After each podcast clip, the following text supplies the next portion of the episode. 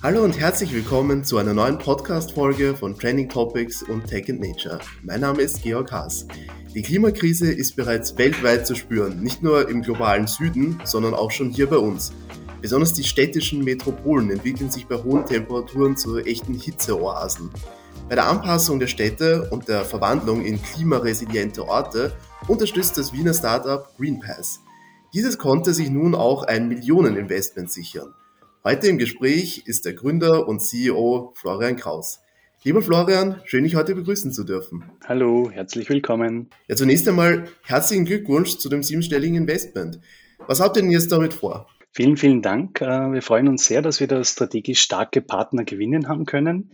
Und äh, ja, um unsere Services einfach weiter auszubauen, äh, diese international zu skalieren und äh, ja, einfach äh, den Markt zu erweitern und da die Skalierung weiter voranzutreiben. Es sind auch schon jetzt einige neue Investoren mit an Bord.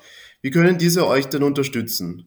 Ja, äh, die Runde setzt sich zusammen aus äh, Peakbright Management und äh, der Hasselsteiner Familienprivatstiftung, dem Familienoffice äh, vom österreichischen Unternehmer und langjährigen Strabag-Vorstandsvorsitzenden Hans-Peter Hasselsteiner, äh, dann auch noch äh, PyLabs, ein Venture Capitalist aus UK äh, und der AWS Gründerfonds. Mhm. Zusätzlich dazu haben wir auch noch einen äh, strategischen Partner, die Mott McDonald Group, äh, gewinnen können, ein international tätiges äh, Consulting-Unternehmen mit mehr als 16.000 Mitarbeitern.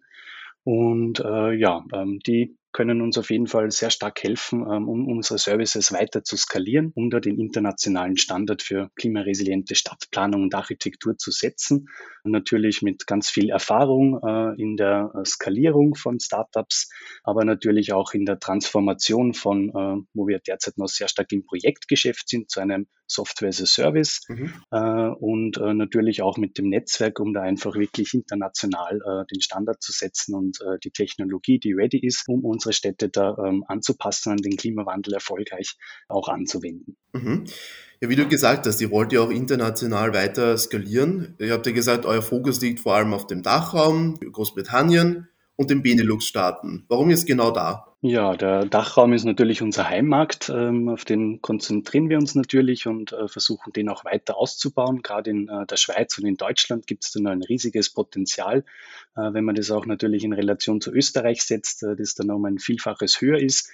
Das ist natürlich unser Kernmarkt, wo wir herkommen und wo wir nach wie vor halt unsere ähm, ja, Marktführung auch weiter ausbauen wollen. UK ist natürlich super spannend ähm, aus immobilientechnischer Sicht, auch ein wichtiger Ort. Und die Benelux-Länder sind da einfach auch sehr ähm, ja, innovativ und, und nehmen da auch eine Vorreiterrolle ein, sind da eben im Planungsmindset schon sehr weit. Also das Thema ist da auch in der Gesellschaft und auch bei den Professionisten schon sehr stark angekommen. Aber auch hier fehlt es natürlich noch an Tools, um sie einfach wirklich in der Praxis einzusetzen. Und äh, das wollen wir eben auch dort ähm, stärker forcieren. Okay, ihr bietet ja jetzt schon eine All-in-One Software as a Service Lösung zur gesamtheitlichen Bewertung Optimierung und Zertifizierung der Umweltauswirkungen von Immobilien und Freiräumen an. Wer sind denn eure wichtigsten Kunden? Sind das eher Städte oder private Unternehmen? Wir adressieren prinzipiell äh, drei Hauptzielgruppen. Äh, das sind äh, die wichtigste Zielgruppe natürlich Bauträger und Entwickler, wie zum Beispiel eben ähm, IKEA oder die Signa, Buwok, UBM, Strabag Real Estate, Wien Süd äh, und viele mehr. Also wichtig ist uns da auch, dass wir unsere Services auch äh, im sozial geförderten Wohnbau anbieten können, dass Grün eben auch leistbar für jedermann ist und nicht nur im privat entwickelten, frei finanzierten Wohnbau oder im Gewerbe. Zweite Zielgruppe sind ganz klar die Städte, mit denen wir auch sehr stark zusammenarbeiten, allen voran der Stadt Wien, aber eben auch international Antwerpen, Den Haag, Duisburg und viele mehr.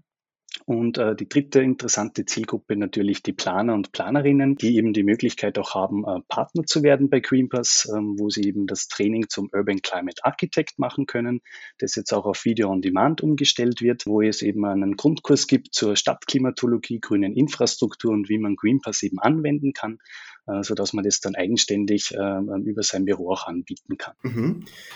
Und auch einen Green Pass EU Taxonomy Check wollt ihr bald auf den Markt bringen. Mit diesem wollt ihr Immobilienentwicklerinnen, Investmentgesellschaften, Banken und Bauträger und Bauträgerinnen eine Lösung zum Nachweis der Anforderungen für das Umweltziel 2 Anpassung an den Klimawandel bieten. Warum ist denn das genau jetzt wichtig? Ja, äh, die EU-Taxonomie ist, glaube ich, in voller Munde. Sie ist auch in der Gesellschaft angekommen, äh, seitdem diskutiert wird, ähm, was grüne Investments sind, ob dazu auch Atomkraft zählt oder nicht. Dementsprechend ähm, betrifft die EU-Taxonomie äh, nicht nur den Energiesektor, sondern auch den Immobiliensektor sowie auch viele weitere Branchen und Bereiche. Ähm, aber gerade auch für die Immobilienbranche wird eben der Nachweis dieser EU-Taxonomie-Verordnung äh, relevant, die eben seit Anfang des Jahres auch äh, gültig geworden ist und wo es auch dann eine Nachweispflicht gibt, äh, um eben auch dieses Umweltziel 2, Klimawandelanpassung, ähm, zu adressieren und eine Klimarisikoanalyse zu machen, zu schauen, wie fit die Immobilie äh, da eben aufgestellt ist. Daran arbeiten wir die letzten Wochen äh, fleißig, um eben ähm, den Product Launch vorzubereiten, der in den nächsten Wochen da mhm. passieren mhm. wird ähm, und auch erste Pilotprojekte bereits zu machen und äh, sehen das einfach ja als, als ganz starkes Zeichen auch, ähm, dass das eben auch wirklich europaweit da weiter forciert wird, dieses Thema Klimawandelanpassung auch bei Immobilien. Das Thema Taxonomie ist ja momentan wirklich sehr, sehr groß und in aller Munde.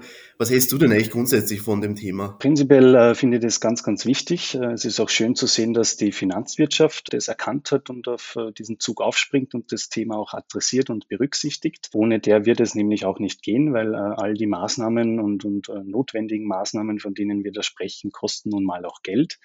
Das ist auch das, wo wir mit QueenPass ansetzen, ganz klar diesen Kosten-Nutzen aufzuzeigen und äh, die kosteneffizienteste Variante auch zu ermöglichen, um dann natürlich auch ökonomische Vorteile mitzubringen mhm. und äh, so einfach wirklich diese Transformation von unseren Städten, äh, die aktuell eher noch sehr grau sind, zu grün, wirklich auch zu ermöglichen. Aber es wird da in der Zukunft sicher auch noch neue Finanzierungsformen brauchen. Aber gerade die EU-Taxonomie setzt da natürlich an, äh, wo das äh, ja einfach auch nachgewiesen werden muss und äh, da entsprechend dann auch die Finanzierung beeinflusst wird. Also Stichwort Zinsen, ähm, was, was für eine Investition ist nachhaltig und ab wann und was leistet die und wie performt die. Äh, das sind da ganz, ganz wichtige Fragen, die wir eben mit GreenPass beantworten können. Mhm. Ist eigentlich noch eine eben äh, grundsätzliche Frage zur grünen Architektur, dass, dass sich die Hörer das ein bisschen besser vorstellen können. Ihr, ihr habt ja nicht viele Projekte im Bereich der grünen Architektur schon laufen, unter anderem ein sehr großes und spannendes mit IKEA. Wie kann man sich das denn vorstellen, die, die grüne Architektur der Zukunft? Was gibt's denn da für Möglichkeiten und was, was macht ihr da für Projekte? Wir freuen uns, dass wir da die, die größten Stadtentwicklungs- und Bauprojekte allen voran in Österreich, aber auch immer mehr im Ausland eben begleiten dürfen. Ähm, wie funktioniert das? Im besten Fall äh, startet man so früh wie möglich, äh, um einfach auch das Beste rauszuholen. Ganz wichtig dabei zu betonen, dass es äh, nicht nur um Grün geht oder um Pflanzen geht. Pflanzen sind ganz, ganz wichtig und wahrscheinlich eine der wirkungsvollsten Maßnahmen, um eben die Klimawandelanpassung äh, erfolgreich zu meistern. Dennoch ist es ein Zusammenspiel äh, aus Architektur, das heißt Gebäudestrukturen und Volumina, wie sind diese ausgerichtet, angeordnet, wie kann die Durchlüftung stattfinden, was für Materialien werden da eingesetzt, was haben die für ähm, ja, ähm, Rückstrahlfähigkeit und äh, Infiltrationsfähigkeit, also wie viel Wasser können sie durchlassen? Und da gibt es verschiedene Parameter, die da eben äh, zusammenspielen und äh, einfach eine ja, klimafitte Immobilie und einen Freiraum ausmachen. Schlussendlich geht es um uns Menschen, dass äh, wir uns wohlfühlen, dass wir auch Bereiche finden, äh, in denen wir uns aufhalten können, wo wir einen hohen, angenehmen thermischen Komfort erreichen. Und dafür Dafür gilt es eben allen voran auch Pflanzen gezielt einzusetzen, aber eben in Kombination mit äh, der Architektur, mit dem Gebäude selbst, als auch eben den Materialien, die darauf verwendet werden und auch im Freiraum. Okay, kannst du nochmal das IKEA-Projekt beschreiben? Das ist ja ein sehr gutes Beispiel für so eine grüne Architektur, glaube ich. Ja, wir freuen uns, dass wir damals äh, mit dem Architekturbüro Querkraft äh, in der Wettbewerbsphase mit unseren Services äh, IKEA aufzeigen konnten, welche Vorteile eine grüne Architektur bringt im Vergleich zu einem Glasgebäude. Das hat dann dazu geführt, dass IKEA diesen Weg auch weiter verfolgt hat, wo eben dann diese 160 Bäume am Gebäude gezielt eingesetzt umgesetzt worden sind, äh, im Planungsprozess eben gemeinsam auch optimiert worden sind und schlussendlich eben auch äh, zu Greenpass Platinum geführt hat, äh, zur Zertifizierung. Also man muss sich das vorstellen, man begleitet den ganzen Planungsprozess, ähm, schaut sich das immer wieder an, bewertet das und optimiert das gemeinsam, hat dann auch Workshops, wo man sagt, könnte man den Baum dann nicht vielleicht ein bisschen verschieben oder noch einen zusätzlichen Baum pflanzen oder vielleicht eine Fassadenbegrünung hier machen. Da gibt es dann unterschiedliche Maßnahmen, die vorgeschlagen werden, um da eben wirklich die Qualität zu verbessern. Und basierend ähm, darauf werden dann eben auch hochauflösende Simulationen im Hintergrund gemacht, die dann eben auch ähm, ja, Ergebnisse bringen, ähm, was das eben, ähm, wie das die Lufttemperatur beeinflusst oder eben auch die gefühlte Temperatur, den ganzen Strahlungshaushalt äh, in unserem städtischen äh, Gefüge. Und all diese Parameter werden dann eben zusammengefasst in der Zertifizierung. Das führt dann zu einem sogenannten Gesamterfüllungsgrad, das dann eben in einer Bewertungsstufe äh, sich wiederfindet, von zertifiziert über Silber, Gold bis hin zu Platinum. Und äh, somit dann die offizielle Bestätigung es auch gibt, dass eben das Gebäude auch klimafit gestaltet und optimiert worden ist äh, und je nachdem, in welcher Stufe es ist, da diese Qualität eben auch höher ist. Mhm. Genau, und wie kann man sich dann das vorstellen, wenn, wenn ich jetzt an ein wirklich grünes Gebäude, ein grün architektonisch gebautes Gebäude der Zukunft mir vorstelle? Welche Eigenschaften hat das dann? Wie, wie kann man sich, wie, wie sieht das dann aus im Endeffekt? Hm, idealerweise ist es eben ähm, ausgerichtet auf die ähm, Durchlüftungssituation, damit da einfach wirklich der Abtransport der heißen Luft äh, in den Sommertagen und Hitzetagen eben auch stattfinden kann. Ähm, natürlich ähm, ähm bestmöglich äh, optimiert auch hinsichtlich des Schattenwurfs, ähm, der Materialienverwendung das heißt äh, einfach äh, im besten Fall Vermeidung von Glas oder von wärmespeichernden Materialien auch wie ähm, Beton oder ähnliches äh, hin zu mehr Grün, zu Pflanzen, die eben diese eintreffende Strahlungsenergie auch umwandeln und somit dann eben auch mit der Verdunstungskühlung die Umgebung kühlen können. Also ich glaube, Grün ist ein ganz wesentlicher Bestandteil der zeitgemäßen und, und uh, zukünftigen Architektur. Da gibt es auch ganz, ganz viele unterschiedliche Möglichkeiten, wie man Grün uh, einsetzen uh, kann und wie man das gestalten kann, sei es eben druckgebundene Begrünungen und Bäume, wie das beim IKEA ist, oder auch äh, fassadengebundene Systeme oder äh, bodengebundene Systeme, wo dann Kletterpflanzen wachsen in unterschiedlichsten Variationen, linear, flächig, als zweite Haut vorragend oder äh, direkt an der Fassade. Äh, da gibt es eben ganz, ganz viele Möglichkeiten, wie man das auch mit Architektur sehr gut gestalten kann. Und äh, da versuchen wir eben gerne die Planer auch äh, zu unterstützen, um eben diese grüne Infrastrukturen einfach bestmöglich und effizient einzusetzen. Okay. Und ähm, was es die grüne Architektur angeht, betrifft das eigentlich nur Neubauten oder kann man da bei, bei Altbauten auch irgendetwas anpassen oder ändern, um die Architektur zumindest etwas grüner zu machen. Mhm. Das ist ein ganz wichtiger Punkt, den du ansprichst. Ähm, das betrifft äh, vor allem auch den Bestand. Also Greenpass äh, kann man anwenden wie ein Schweizer Taschenmesser. Ähm, auch wenn wir denken oder ähm, schauen, unsere Städte sind zum Großteil gebaut zu wahrscheinlich 90, 95 Prozent oder ähnliches. Äh, dementsprechend äh, müssen wir allen voran mit dem Bestand auch umgehen. Wir sind nicht ganz in der Situation, äh, wie das vielleicht in anderen Ländern oder Kontinenten ist, dass man da einfach Häuserblocks Blocks, äh, flach macht und ähm, ja, äh, entsorgt sozusagen und da wieder die Durchlüftungsschneise schafft. Das kann man bei uns in Österreich äh, Gott sei Dank nicht. dementsprechend muss man aber auch natürlich mit der Situation umgehen. Äh, und äh, wenn natürlich äh, die Gebäudestruktur und die Architektur schon vorgegeben ist, wie das halt im Bestand ist, ähm, dann kommt natürlich oder wird dem Grün allen voran noch einer wichtigen Rolle zugesprochen, weil natürlich dann gerade Grün das effizienteste und das beste Mittel ist, um eben auch im Bestand diesen erfolgreich anzupassen.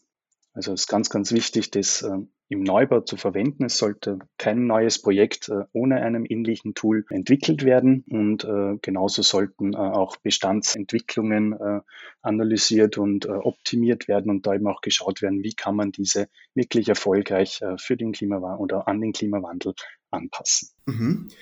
Und wie groß ist da im Vergleich zu gewöhnlichen Baumethoden der Aufwand, was es finanziell und bautechnisch angeht? Wie, groß ist da der Aufwand? Der ist sehr gering. Also es, äh, wenn man das vergleicht mit den Gesamtbaukosten von solchen Entwicklungen, dann befinden wir uns da im Promillbereich.